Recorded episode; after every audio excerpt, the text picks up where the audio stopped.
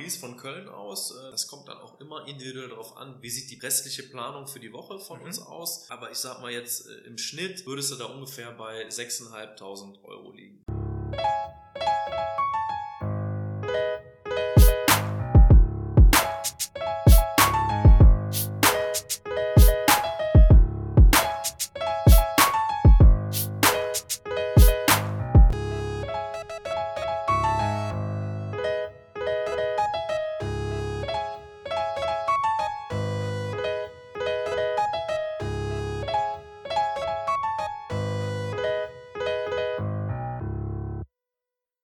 Herzlich willkommen. Was geht? Ich bin Richie Bezindo und ihr hört euch den Hustler Talk an. Der Business Podcast, der euch einen Einblick hinter das Mindset von jungen Visionären, Artisten, Unternehmern und Businessleuten bietet. Mit dem Ziel, das Geheimnis ihres Erfolgs zu lüften. Ganz getreu nach dem Motto vom Side-Hustler zum Entrepreneur. Mein Gast heute ist Max Schramme. Max hat einen Master in Maschinenbau und zwischenzeitlich bei BMW als Entwicklungsingenieur gearbeitet. Was unseren heutigen Gast wirklich so besonders macht, ist die Tatsache, dass er mit gerade mal 26 Jahren Generalmanager bei Digajet DigaJet ist. Wer DigaJet nicht kennt, ich kannte es vorher auch nicht, ist ein bisschen über meiner Gehaltsklasse. DigaJet ist eine junge Business Airline, die Charterflüge für Business- und Privatkunden anbietet. Wir werden in diesem Gespräch heute herausfinden, wie Max zu dem Beruf gekommen ist, wie das Businessmodell eines Charterfluganbieters aussieht und wie Max mit seiner Mentalität, seinem Glauben und seiner Businessphilosophie Digajet zu Nummer 1 verhelfen möchte. Also Leute, ganz, ganz wichtig, bleibt dran, macht es euch gemütlich, holt euer Popcorn raus und viel Spaß beim Podcast.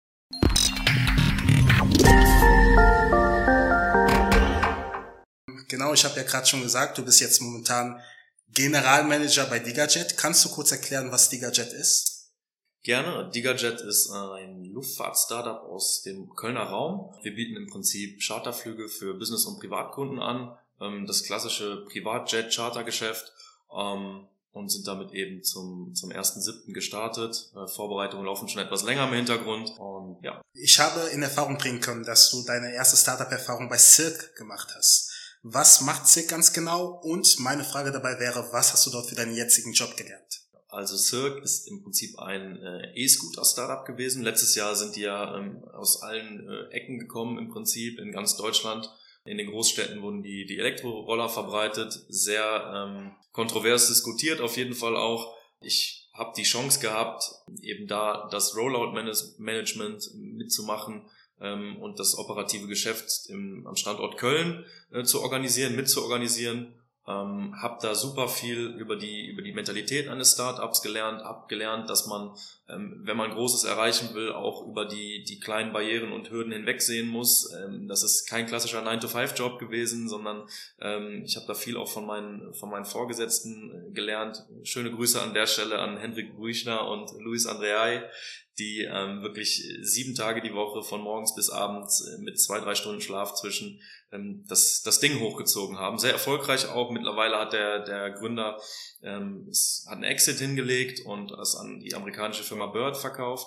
Aber das war auf jeden Fall eine, eine Erfahrung, die mich sehr geprägt hat. Was waren deine ursprünglichen Berufspläne? Da, das ist auch ähm, sehr sprunghaft gewesen. Damals, als ich das Studium zum, zum Maschinenbauingenieur angefangen habe, wollte ich unbedingt in die Automobilindustrie ähm, als Entwicklungsingenieur arbeiten. Das habe ich dann auch geschafft. Als ich das dann gemacht habe, habe ich gemerkt, das erfüllt mich nicht richtig. Das ist nicht 100% das, was ich eigentlich machen will. Und hatte mich dann mehr oder weniger auf äh, Beratungstätigkeiten äh, eingeschossen äh, bei den großen äh, Managementberatungen, die es da äh, auf dem Markt gibt und die äh, weltweit tätig sind.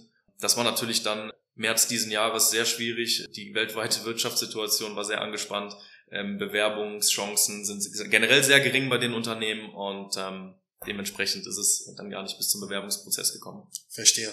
Wie bist du zu deinem jetzigen Job gekommen? Das ist auch eine sehr gute Frage. Im privaten Umfeld über längere Zeit kenne ich den Eigentümer und Geschäftsführer der, der Firma sehr gut und, und sehr lange schon. Und da hat es eben genau gepasst, dass ich auf Jobsuche war und er jemanden gebraucht hat, der sein schon länger in der Pipeline stehendes Startup-Unternehmen so ein bisschen managt und führt und hochzieht. Und da haben wir uns ein paar Mal an den Tisch gesetzt, äh, haben gesehen, dass es passt dann äh, ist auch die bisherige Laufbahn viel weniger relevant als, also das, was auf dem genau. Papier steht, als genau. der persönliche Eindruck, wie gut kommt man miteinander klar. Mhm. Und ähm, bin total glücklich darüber. Wie lange bist du jetzt schon dabei? Ich bin offiziell seit dem 1. Mai ähm, bei DigaJet. Wie gesagt, die Planungen laufen schon etwas länger. Ich war ab April ein bisschen involviert bei ganzen Dinge wie Flugzeugkauf, ähm, Gründung einer GmbH etc., die liegen schon etwas länger her. Also der Privatinvestor, der dahinter steht, hat das Kindchen schon länger geplant, kommt ursprünglich aus der Branche, war, war lange Linienpilot, ähm, ist dann im Immobiliensektor tätig geworden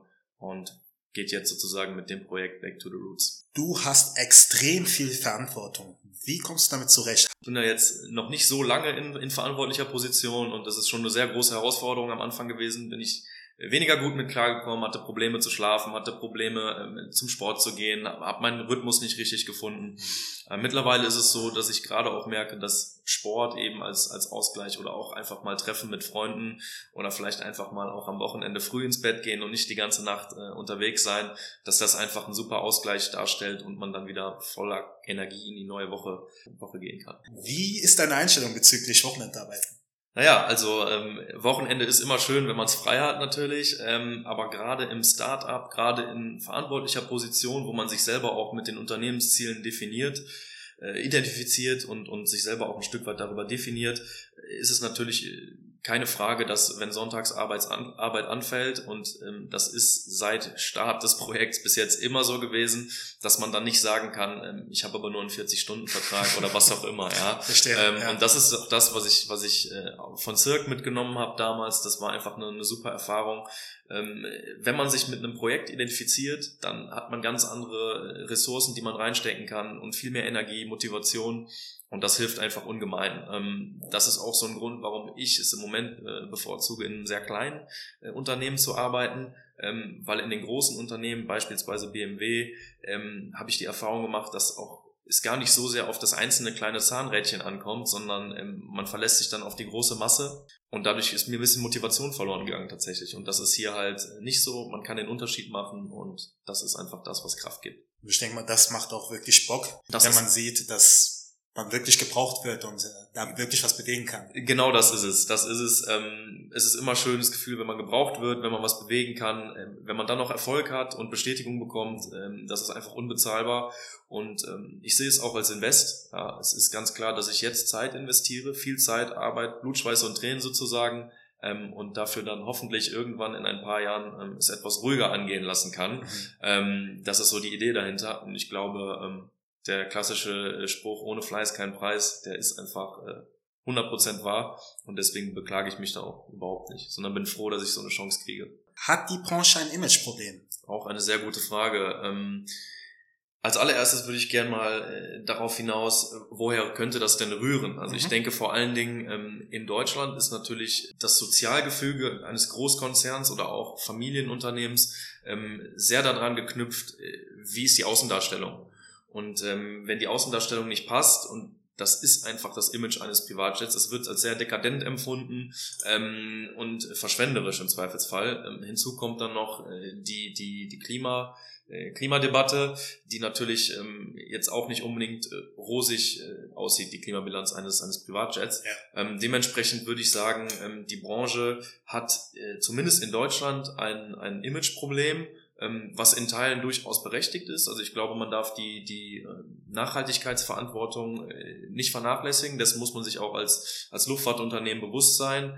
Ähm, gleichzeitig ist es natürlich so, dass es in verschiedenen Use Cases auch durchaus Sinn machen kann, äh, wenn die Vorstandsetage mit dem eigenen Privatjet fliegt, anstatt äh, mit Linienverbindung. Also da, da muss man immer die, die Waage halten und das sehr differenziert betrachten. Ähm, aber alles in allem kann ich es bestätigen. Ähm, Diskretion ist bei uns im Geschäft ein Riesenthema. Wir haben viele Kunden, die das Angebot sehr intensiv nutzen, aber ähm, um Gottes Willen nicht dabei gesehen oder äh, fotografiert, gefilmt, wie auch immer werden möchten, sondern das bleibt alles im kleinen Kreis. Mhm. Was ist der Unterschied einer Linienfluggesellschaft zu einer Charterfluggesellschaft?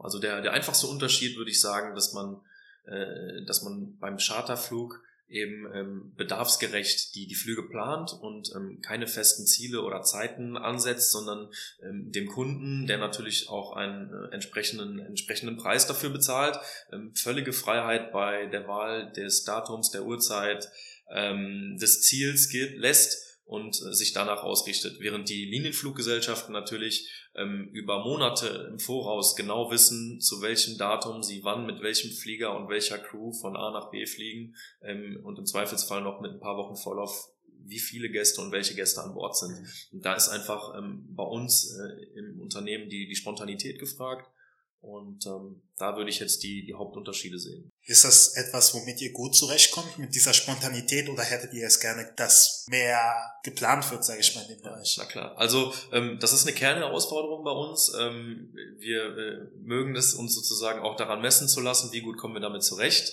Ähm, auf der anderen Seite ist es natürlich wie in jedem Unternehmen so, je weiter und langfristiger und zuverlässiger man planen kann, ähm, desto besser äh, lässt sich eben auch ein Unternehmen führen, äh, auch finanziell gesehen natürlich. Und ähm, äh, da arbeiten wir an verschiedenen Modellen, ähm, das irgendwie ein bisschen attraktiver für Kunden zu machen, auch weiter im Voraus zu planen und zu buchen. Mhm. Ähm, das ist, stellt sich aber als sehr schwierig dar. Also ähm, wir müssen uns da einfach auch am, am Wettbewerb messen lassen und Spontanität ist da sehr gefragt. Wie viel kostet der Markteintritt? Auch eine sehr gute Frage. Ähm, ganz genau beziffern kann ich es natürlich nicht. Ich ähm, kann sagen, dass so ein Projekt, äh, wie wir es jetzt gestartet haben, ähm, mit dem ersten Flugzeug sich im mittleren siebenstelligen Bereich bewegt. Da kommen natürlich dann immer noch sehr, sehr hohe laufende Kosten. Generell die Branche Luftfahrt kann man sich natürlich vorstellen, extrem kostenintensiv. Man sieht es auch gerade zu den jetzigen Zeiten in der Corona-Krise, wenn, wenn die Airlines ihre Flieger auf dem Boden haben, was die für Millionenverluste tagtäglich einfahren müssen. Da sind wir natürlich Gott sei Dank weit von entfernt von diesen Investitionssummen, aber nichtsdestotrotz ähm, ist das schon ein gewaltiges Kapitalinvest. Wenn ich dich jetzt so richtig verstehe, heißt es also schon, dass es sehr große Eintrittsbarrieren gibt in diesem Markt. Kann das sein? Auf jeden Fall. Da braucht man einfach einen sehr, sehr, sehr, sehr starken Investor im, im Rücken, um, um in dem Tätigkeitsfeld ähm, ja, sich bewegen zu können. Kannst du vielleicht schnell auf die Wettbewerbssituation gehen? Wie viele habt ihr? Wie intensiv ist der Wettbewerb und wie macht ihr euch an diesem Wettbewerb? Der Wettbewerb ist sehr intensiv, man soll das gar nicht glauben. Ähm, es gibt viele, viele, viele äh, vermögende Menschen, die ähm, gerade in der Flugzeugklasse, in der wir uns jetzt mit dem ersten Flugzeug bewegen, ähm, privat sich ein Flugzeug der Klasse anschaffen und dann, um Steuern und Kosten zu sparen, nebenher die Verscharterung machen.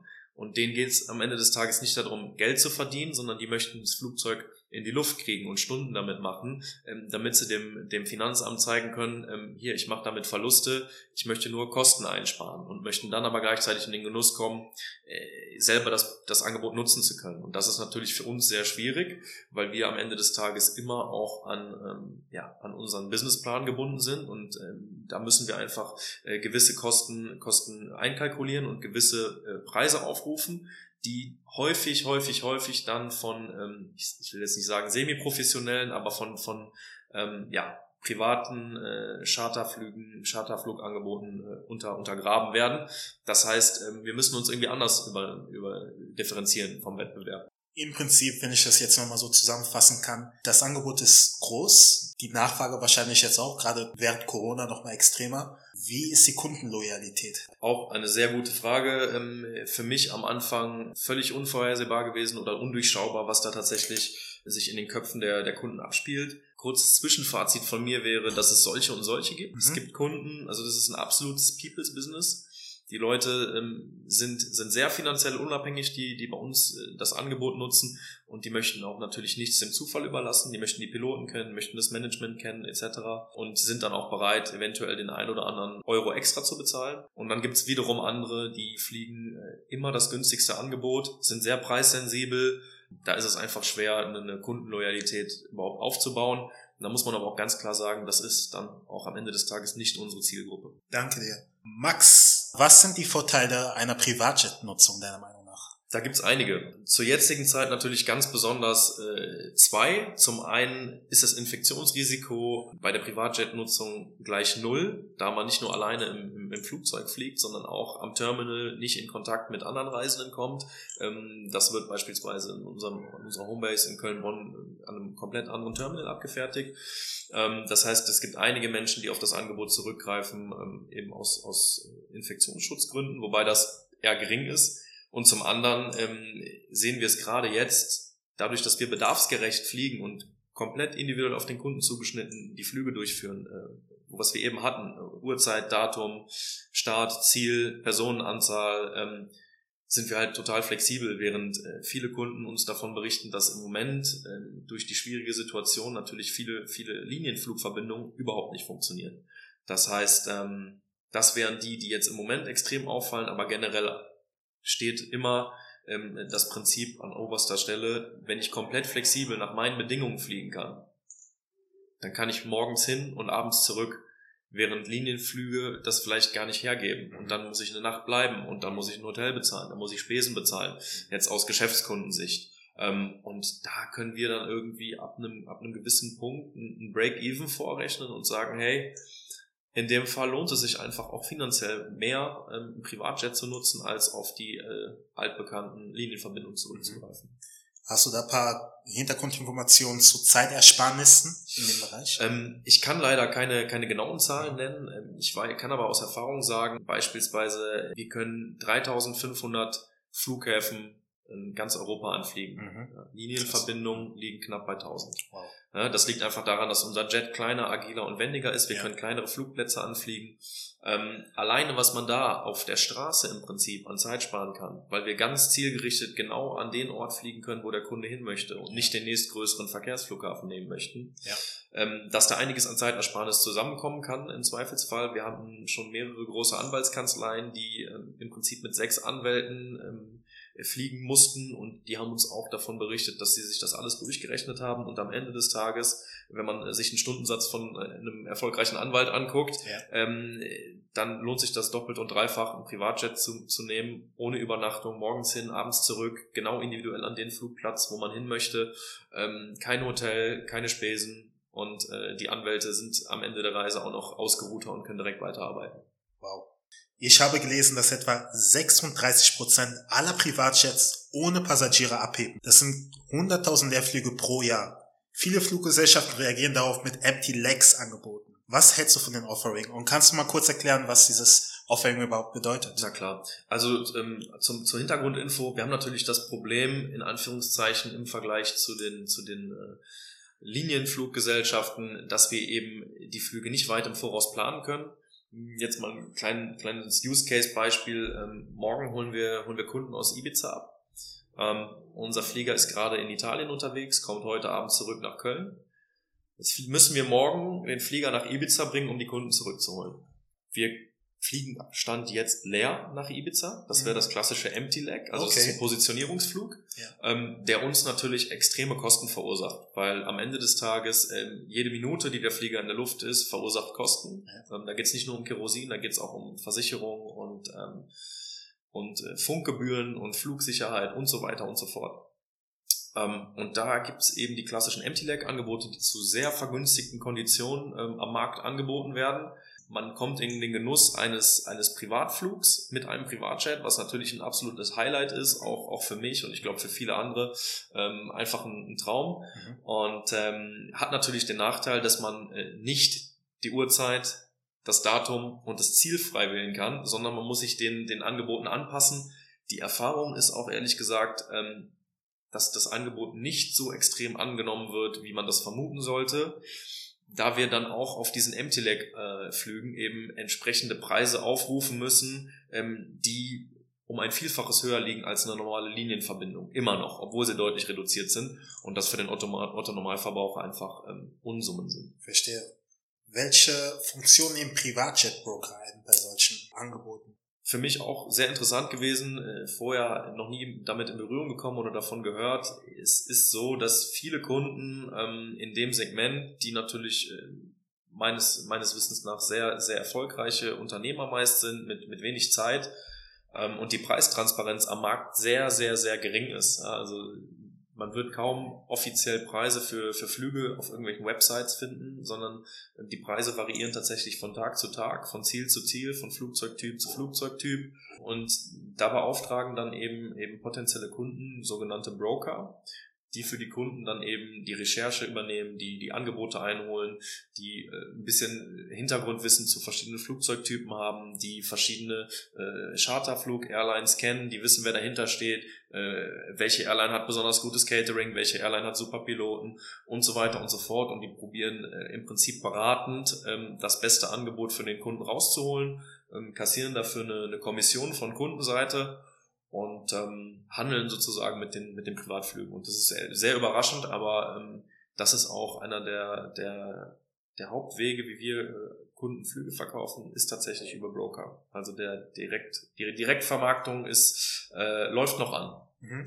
Also wenn ich das richtig verstehe, ist das jetzt nicht so bei, wie bei Linienfluggesellschaften, dass alles automatisiert ist. Man klickt einen Knopf, sagt, man möchte von hier nach London und das billigste Angebot wird eingefunden. So eine Plattform gibt es in eurem Bereich noch nicht, richtig? Richtig, richtig. Das ist ein, äh, hat mich sehr überrascht. Ebenfalls nochmal, äh, man lernt immer, immer dazu. Es ist so, dass die, die Branche äh, überhaupt noch nicht digitalisiert ist. Mhm. Sehr rückständig. Okay. Ähm, das ist ein People's Business. Viele Leute möchten auch lieber von einem Menschen beraten werden als von einem Computer.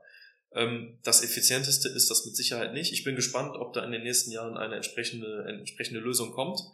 Ähm, es gibt verschiedene Online-Plattformen, wo, wo äh, verbindliche Preise ausgegeben werden. Ähm, allerdings äh, sind die kostenpflichtig. Da kostet eine Mitgliedschaft im, im Monat 2000, 2500 Euro.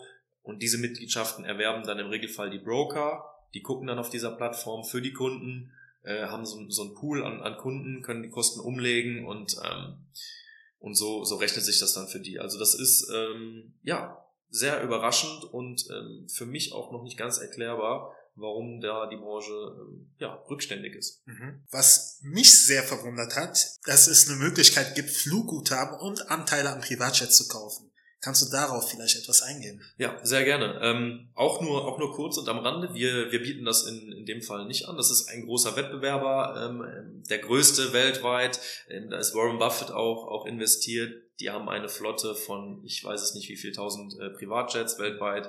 Die garantieren, dass man innerhalb von 24 Stunden an jedem Punkt der Erde abgeholt wird und zu, zu einem anderen Punkt äh, der Wahl geflogen wird, etc., haben einen sehr, sehr hohen Qualitätsstandard. Ähm, die persönliche Note geht dann natürlich ein bisschen verloren. Mhm. Und ähm, die haben ein sehr raffiniertes Modell entwickelt, was allerdings ähm, kostentechnisch immer noch weit über dem liegt, was, was wir anbieten und anbieten können. Ähm, das sind einfach andere Flugzeugklassen, ist eine noch spitzere Zielgruppe.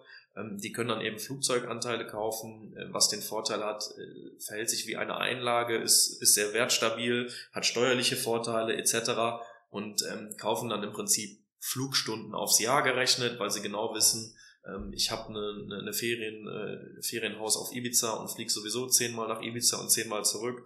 Dann sind das 40 Flugstunden oder 50 und dann kriege ich vergünstigte Konditionen, weil ich der Airline oder dem, dem Anbieter eben die, die Buchungssicherheit gebe mhm. ähm, und schon mal ähm, ja, ein Deposit hinterlege. Das ist in der Form für uns erstmal noch nicht interessant, aber mit Sicherheit ein sehr spannendes Modell. Habt ihr da schon irgendwelche Überlegungen in die Richtung ähm, zu gehen? Oder? Genau, also wir bieten auch Buchungskontingente an. Ähm, das würde dann im Endeffekt so ablaufen, dass man einen gewissen, eine gewisse Rabattierung bekommt, ähm, wenn man, wenn man uns gewährleistet, ähm, ich fliege 30, 40 Stunden mit euch im Jahr äh, zu verschiedenen Zielen. Dadurch wissen wir, können wir planen, okay, wir haben schon mal 40 Stunden verkauft, mhm. ähm, können ein bisschen mehr, mehr mit dem, mit dem, mit den Finanzen äh, jonglieren das gibt einfach Planungssicherheit. Und im Regelfall äh, handhaben wir das auch so, dass die Kunden äh, schon am Anfang des Jahres wissen, weil sie Kinder haben, die schulpflichtig sind. Ähm, ich möchte gerne Anfang der Herbstferien 2021 nach Mallorca und am Ende zurück.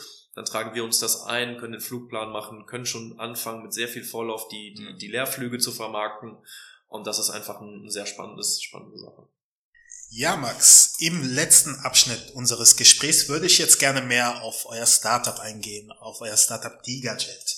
Wenn man ein bisschen Recherche betreibt, dann findet man heraus, dass euer Geschäftsgegenstand Charterflüge für Geschäfts- und Privatkunden sind, Verkauf und Vermittlung von Luftfahrzeugen, Vermietung von Luftfahrzeugen und die Organisation von Flugdienstleistungen.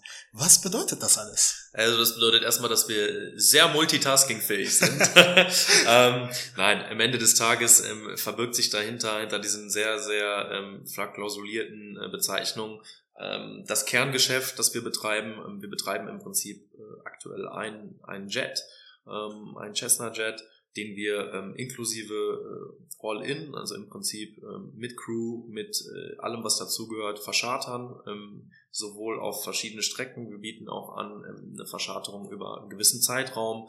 Ähm, und der genaue Geschäftsgegenstand ist genauso formuliert, dass wir da eben noch Spielraum haben, äh, mal zu schauen, was könnte noch interessant sein, wie könnten wir noch äh, beratend vielleicht für Kunden tätig werden, ob es um äh, den Ankauf von Flug, eigenen Flugzeugen geht im Auftrag des Kunden ähm, oder die, die Verscharterung äh, von, von Flugzeugen, die wir extern in, in die, in die ähm, ja, Verscharterung mit reinnehmen, reinnehmen können. Das ist da eben so ein bisschen mit abgedeckt, aber am Ende des Tages ist unser Kerngeschäft tatsächlich das Verschartern des, des Privatjets. Mhm.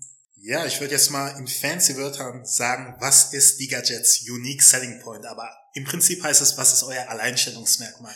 Das ist haben wir uns natürlich auch gefragt. Ähm, wie wir es schon besprochen haben, es ist ein sehr intensiver äh, Wettbewerb, ein, ein sehr schwerer Markt. Ähm, da muss man sich eben differenzieren und, und vom Wettbewerber abheben. Ähm, und äh, das versuchen wir durch, durch verschiedene Aspekte. Ähm, wie gesagt, die persönliche Note ist da ähm, gerade bei potenziellen Stammkunden und die, die lokale Verbundenheit hier am Standort Köln-Bonn ist da ein, ein, ein sehr großer Punkt, äh, wo wir sagen, okay, das kann sonst keiner bieten. Wir sind tatsächlich der einzig gewerblich gebaste Flieger in Köln-Bonn, den es zurzeit gibt, äh, abgesehen von, von einem größeren Flieger, der, der ist das der Falkenjet von der Deutschen Telekom. Du hast auch vorhin gerade kurz gesagt, dass du dir erhoffst, in Zukunft ein bisschen mehr Ruhe zu haben. Wie sieht dein Team bisher aus und kannst du dazu ja, was sagen? Na klar, gerne. Ähm, wir sind ein sehr kleines Team, ähm, gemessen an dem, was wir, was wir alles sozusagen managen müssen, bewegen müssen, im Blick haben müssen. Ähm, wir haben ein kleines Büroteam von äh, drei beziehungsweise vier Leuten ähm, und zurzeit noch einen Festangestellten und einen, ähm, einen festangestellten Piloten und einen festangestellten First Officer Co-Piloten. Ähm, wir helfen uns da alle so ein bisschen gegenseitig, gucken, dass äh, wir gerade jetzt am Anfang eben äh, gegenseitig uns auffangen. Das ist auch so ein, so ein Schlüsselelement, sonst funktioniert das auch nicht. Also wir haben ein sehr gutes Team. Äh, alle identifizieren sich mit dem Unternehmen, da lässt keiner um, um 17 Uhr den, den Stift fallen sozusagen ja. ähm, und äh, das hilft einfach extrem. Was sind die einzelnen Funktionen in deinem Team? Was machst du und was machen die anderen Personen? Ähm, genau, also im Prinzip äh, bin ich für das operative Geschäft unter anderem äh, allein verantwortlich. Ähm, wir haben noch äh, eine, eine nette Dame, die, die als Assistenz so ein bisschen den, den Rücken frei hält, ähm, Buchhaltung macht, Belege, Dienstpläne etc. Und ähm, dann haben wir noch jemanden, der sehr erfahren in der Luftfahrt ist, der sich sozusagen mit dem, mit dem Fachgebiet extrem auskennt, selber Pilot ist, der fliegt auch bei uns, ähm, der einfach mit seiner ganzen Erfahrung, ähm, ob das jetzt äh, Flugdienstzeiten der Piloten ist, wie lange darf ein Pilot überhaupt äh, im Cockpit sitzen, äh, welche Airports haben welchen Kostenaufwand, welche Airports sind wie lange geöffnet, ähm, wie ist der ganze Ablauf, wie läuft die Operation, da hilft er uns extrem mit seiner, mit seiner Erfahrung hat eben im Prinzip das, das Fliegengerische im Blick, wo ich noch super viel lernen muss. Genau, dann haben wir noch den, äh, den Investor selber, der auch ab und zu äh, mithilft im Office. Und ähm, da geht es im Prinzip um strategische Ausrichtung. Das mache ich so ein bisschen mit ihm. Ähm, was sind die nächsten Steps? Äh, welche Kooperationspartner können für uns interessant sein? Wie, wie stellen wir uns einfach äh, weiter die ganze Nummer vor? Zurzeit habt ihr einen Cessna Citation Jet 2 Plus. Wie viel kostet so ein Jet? Das ist natürlich eine, eine ganz spannende Frage. Ähm, ist mir auch als erstes, als ich mit dem, mit dem ganzen Projekt in Verbindung gekommen bin, durch den, durch den Kopf geschossen. Ähm, der Jet ist von 2008. Das ist für ein Flugzeug kein Alter. Also Flugzeuge kann man rechnen, im Gegensatz zu Autos oder anderen elektronischen Geräten, werden auf mindestens 40 Jahre ähm, gebaut. Das heißt, es ist noch ein sehr junger Jet. Ähm, der Neupreis bewegt sich auch im mittleren siebenstelligen Millionenbereich. Wow. Das wird um die 6,5, 7 Millionen Euro sein. Ähm, dadurch, dass der Jet eben schon ein bisschen älter ist. Die haben nicht viel Wertverlust, aber ähm, wir haben schon ein bisschen günstiger. Das heißt, so, so ein Jet kauft man nicht bezugsfertig, oder? Den muss man renovieren, wahrscheinlich noch anpassen etc. Genau, das ist äh, auch ein, ein ganz großer Punkt, wie wir, das kann ich vielleicht noch zu, zum Wettbewerbs, ja, zur Differenzierung vom Wettbewerb äh, nachreichen. Ähm, unser Jet äh, wurde eben vier Monate in absoluter Kleinstarbeit in einer deutschen Werft in Mönchengladbach komplett auf den neuesten Stand gebracht. Ja. Wir haben neue Sitze reingebaut, neue Teppiche, neue Fenster. Der sieht wirklich aus wie geleckt. Und das ist so ein, das ist etwas, wo wir auch bis jetzt sehr, sehr gutes Feedback von den Kunden bekommen, ähm, weil das einfach ein tolles Reisegefühl ist. Es gibt viele, ähm, wie überall, es gibt viele abgerockte, man kennt das vom Taxifahren, das eine Taxi ist wie geleckt ja. und ähm, das andere ist ein bisschen äh, mitgenommener genau. und ähm, das ist eben so, so, so ein Prozess gewesen, der vier Monate gedauert hat. Ähm, da wird technisch und optisch alles komplett aufgearbeitet. Und tatsächlich ist es auch so, was ich auch lernen musste, ähm, der Kaufvertrag wird erst komplett gültig, obwohl beide Seiten schon unterschrieben haben, nachdem diese Generalüberholung, diese Doc 10, die Inspektion komplett abgeschlossen ist und genau schwarz auf weiß feststeht, wie viel Kosten da jetzt verursacht wurden. Mhm. Und dann gibt's genau die Vereinbarung zwischen Käufer und Verkäufer, wer wie viel davon trägt, weil es ist tatsächlich so, dass der Verkäufer einen, einen großen Teil der Kosten äh, üblicherweise mitträgt. Und ähm, das hat alles wunderbar geklappt. Wir haben den, den Jet von einer, einer Schweizer, Schweizer Investment Holding erworben und ähm, ja, sind sehr zufrieden. Super Flugzeug.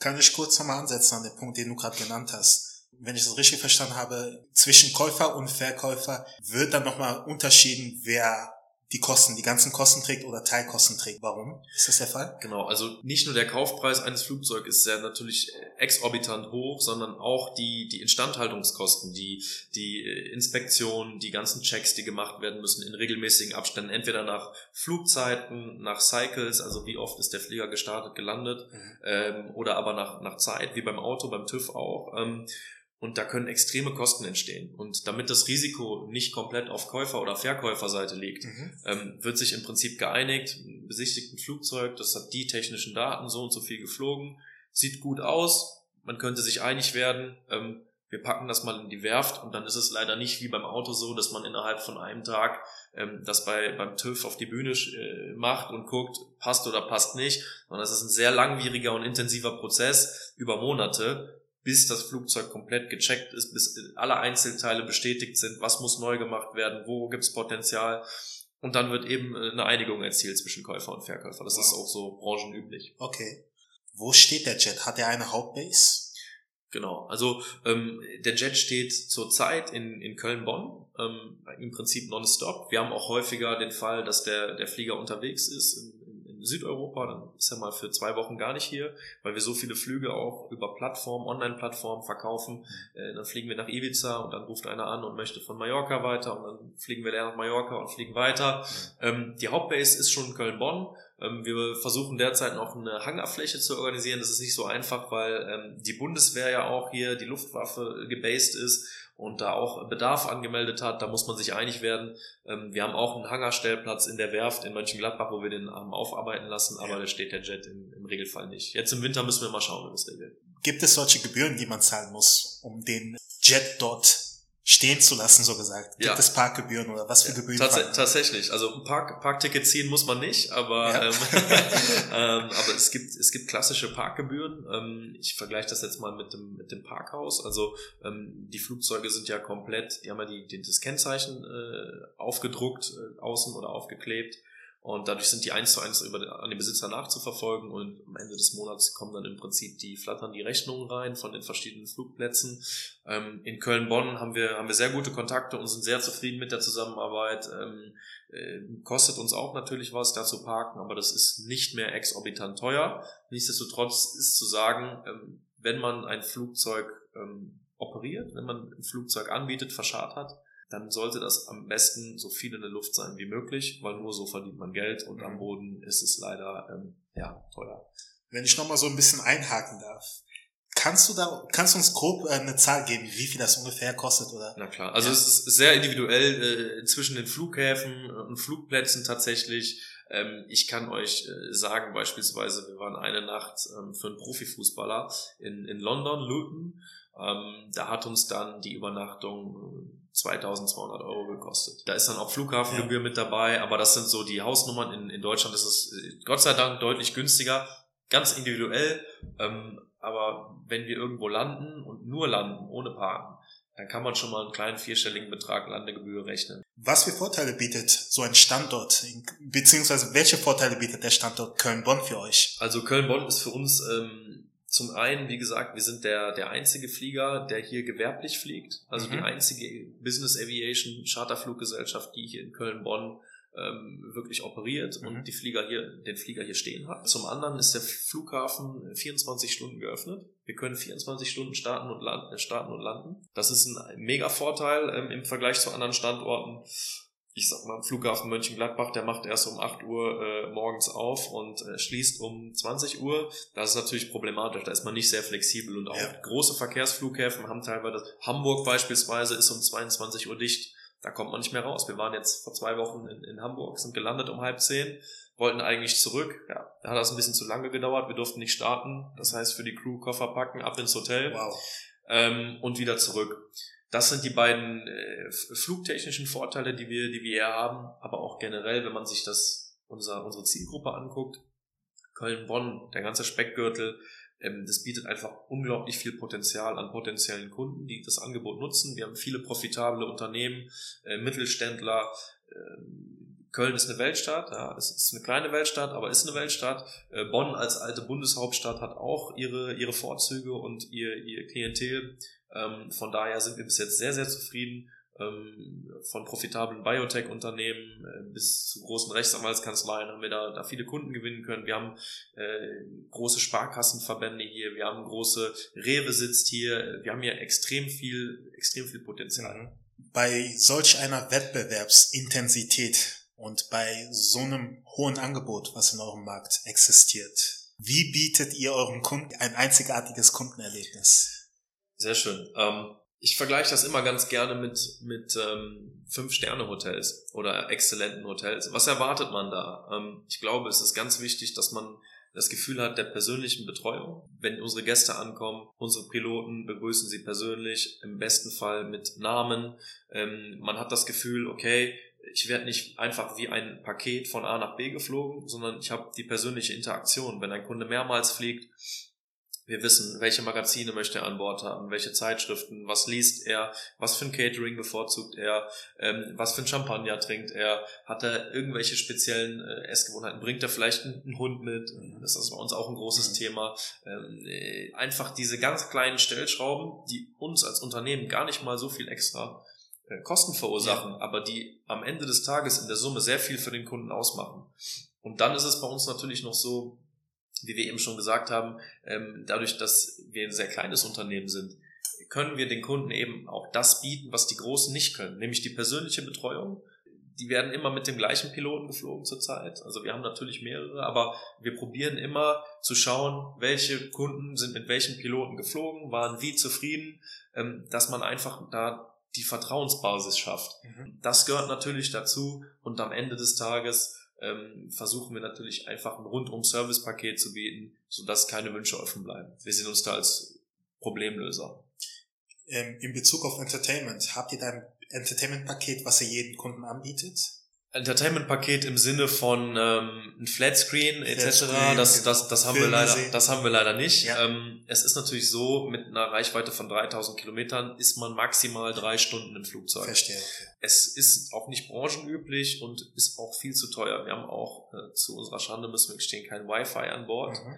Ist tatsächlich aber auch so, dass das in dem, in dem äh, Flugzeugsegment, das ist Light, unser Lightjet, Leichtjet, ist das nicht üblich. Das sind verursacht Kosten, das ist exorbitant teuer. Wir haben ein Satellitentelefon für die Geschäftsleute, die dann eben erreichbar bleiben müssen. Wir haben gucken, dass wir guten Lesestoff an Bord haben. Erfahrungsgemäß.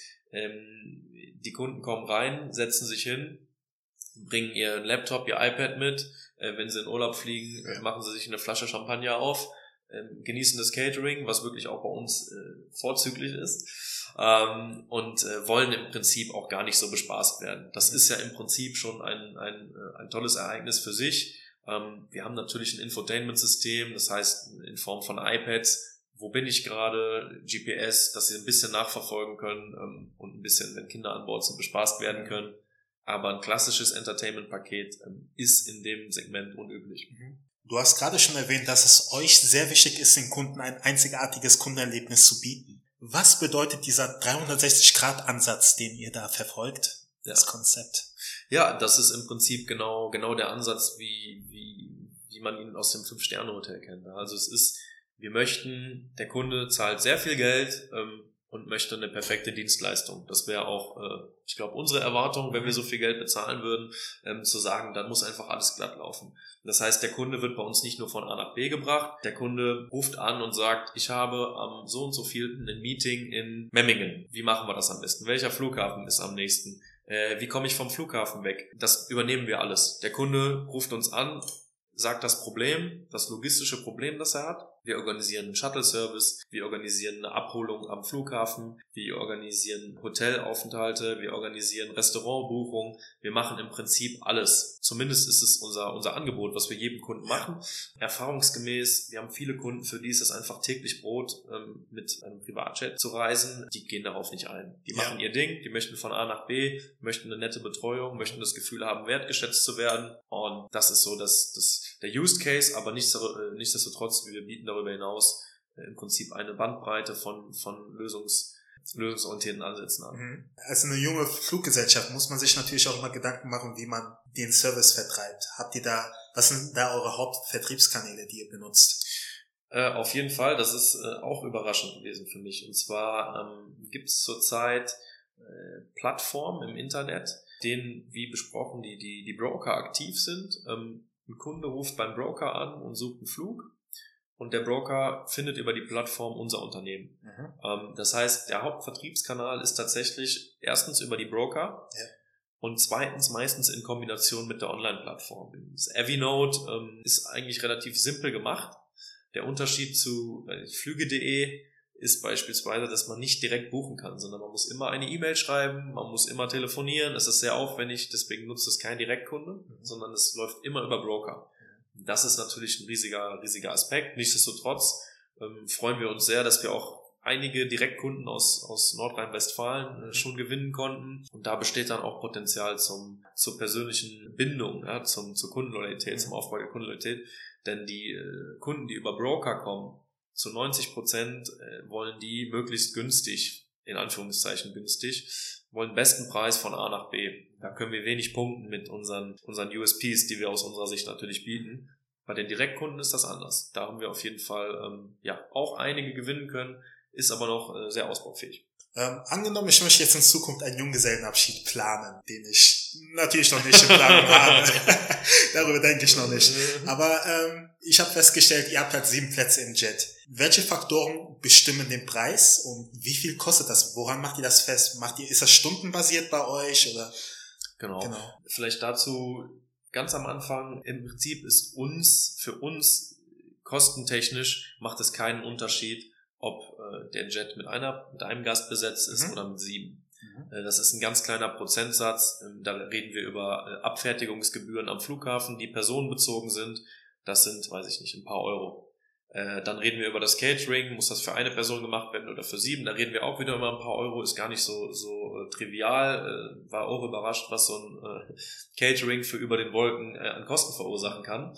Vor allen Dingen natürlich dann mit den, mit den Fünf-Sterne-Ansprüchen, die wir, die wir da an uns stellen und auch ans Catering. Aber unsere Kalkulation sieht folgendermaßen aus. Erstmal ist relevant, an welchem Flughafen soll es losgehen und zu welchem Flughafen soll es hingehen. Dann wissen wir, wie sind die Flughafengebühren für Starts und Landungen an den beiden Flughäfen. Wie groß ist die Flugdistanz zwischen den Flughäfen? Das heißt, wie viele Stunden ist das Flugzeug in der Luft? Das kostet, der kostet uns jede Minute Geld. Das wird wirklich minutenweise abgerechnet von den Versicherungen, von den äh, Fluglotsen, von der deutschen Flugsicherung äh, etc. Das heißt, da sind wir wirklich sehr, sehr gebunden an die Preise, die da selber an uns, an die Kosten, die für uns entstehen. Und dann ist natürlich interessant, soll es ein One-Way-Flug sein? Möchte der oder diejenigen auch wieder zurück? Und wie lang soll der Aufenthalt sein?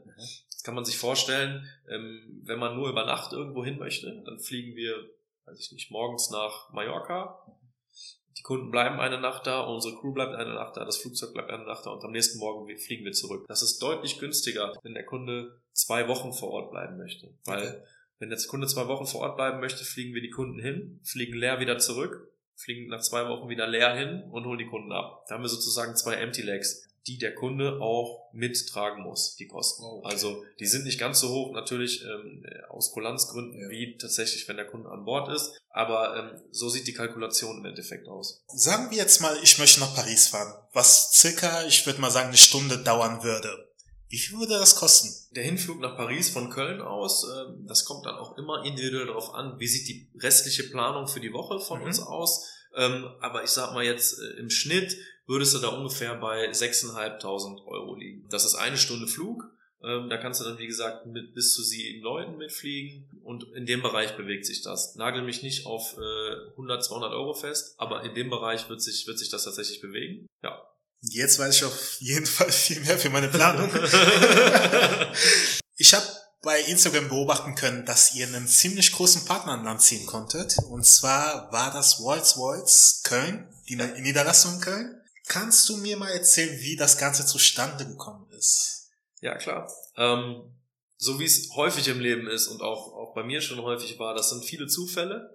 Ähm, Im privaten Bereich haben da eben Kontakte bestanden über Ecken und dann haben wir uns gedacht, da müssten ja eigentlich Schnittmengen vorhanden sein in unserer Zielgruppe wir sollten uns da gegenseitig als Standortpartner auch in, in, in Köln extrem, extrem unterstützen. Und dann äh, sind wir ganz spontan einfach mal äh, einen Termin vereinbart, sind vorbeigefahren, haben mit der, mit der äh, Standortleitung von, von Rolls-Royce gesprochen und sind dann zu dem Entschluss gekommen, dass es eigentlich eine super Sache wäre, wenn wir uns gegenseitig so ein bisschen unterstützen. Und ähm, das funktioniert auch sehr, sehr gut.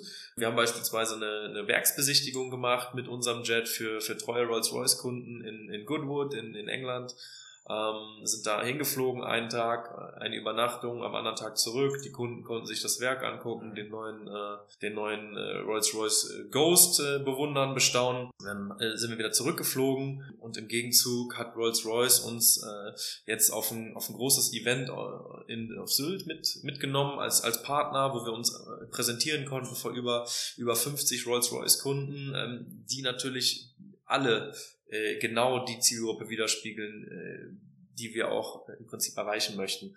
Und so äh, ist es tatsächlich so, dass wir uns da sehr, sehr, sehr ähm, gegenseitig äh, helfen können. Ähm, Rolls-Royce, wir bieten auf, auf Wunsch auch natürlich ein ganz exklusives Shuttle mit, mit einem Rolls-Royce Phantom an, inklusive Chauffeur, so dass man nicht mehr mit dem, mit dem Taxi zum Flughafen kommen muss, wenn man mit, mit Digajet fliegt, sondern äh, entsprechend äh, sich eben abholen und shuttlen lassen kann. Und das ist natürlich für Rolls-Royce eine gute Sache, weil die Kunden, die vielleicht keinen Rolls-Royce fahren, aber Privatjet fliegen, mal einmal dazu bekommen, in einem Rolls-Royce mitzufahren und sich ein bisschen darüber über die technischen Daten unterhalten können. Und für uns ist es natürlich auch ein riesiger Mehrwert, den wir unseren Kunden weitergeben können, wenn sie im Rolls-Royce gefahren werden. Das sind alles diese kleinen Stellschrauben, die ich eben schon angesprochen habe, ähm, die in Summe dann äh, hoffentlich den Wettbewerbsvorteil ergeben. Richtige Synergieeffekte, die sich genau. dort ergeben. Ne? Genau. Ihr habt auch einen anderen Partner. Business Aviation Center Cologne. Was ja. ist das für eine Partnerschaft? Das ist im Prinzip der, ähm, der das Handling, der Handlingsagent am, am Flughafen Köln-Bonn im, im General Aviation Terminal, wo die ganzen Privat- und Businessflieger an- und abfliegen. Das sind nicht die normalen Reiseterminals, die man so kennt, ähm, sondern das ist ein extra Gebäude. Ähm, da wird man dann äh, mit Limousinen durch die, also erstmal durch die Sicherheit gebracht, dann mit Limousinen zum, direkt zum Jet gefahren, so dass man im Prinzip mit der Abfertigung, mit der klassischen nichts mehr zu tun hat. Ähm, und da sind wir einfach sehr froh, dass wir in Köln-Bonn mit dem Business Aviation Center Cologne einen sehr starken Partner haben, die einen super Service bieten und unsere Kunden bevor sie ins Flugzeug steigen, perfekt betreuen. Und ähm, da sind wir sehr froh. Und im Gegenzug ist natürlich das Business Aviation Center Cologne äh, sehr froh, dass wir viele Kunden ähm, ja, an Land ziehen, die dann auch in Köln abfliegen und wieder ankommen. Ihr arbeitet mit Pro Air. Was ergibt das für Vorteile für euch? Und was ist Pro Air? Genau. Pro Air ist im Prinzip ähm, eine sehr traditionsreiche, schon über 25 Jahre in der deutschen Luftfahrt aktive Firma, ähm, ein Flugbetrieb. Das heißt, die sind nach äh, allen Regularien zertifiziert, äh, eben Flugzeuge im deutschen und europäischen Luftraum zu betreiben, mhm. auch weltweit ähm, haben sowohl eigene Flugzeuge in der Flotte ähm, aber nehmen auch in den Kreis ihres Flugbetriebes, unter das Dach ihres Flugbetriebes sozusagen andere Flugzeuge von externen Firmen auf gegen eine kleine Gebühr.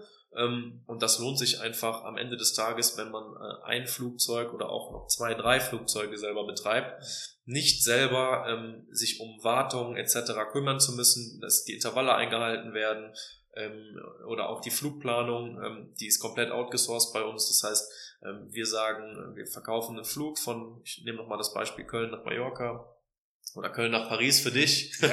ähm, und dann, dann, dann wir treten die äh, Ops von ja. Pro Air im Prinzip mit, äh, mit dem Flughafen in Paris und dem Flughafen in Köln in ja. Kontakt, melden den Flug an, äh, klären das mit der Flugsicherung etc., so dass unsere Piloten nur noch ins Flugzeug steigen und von A nach B fliegen müssen. Ist das etwas, was Sie später, angenommen die Firma wird etwas größer, ist das etwas, was Sie dann selber in Eigenregie übernehmen wollt oder?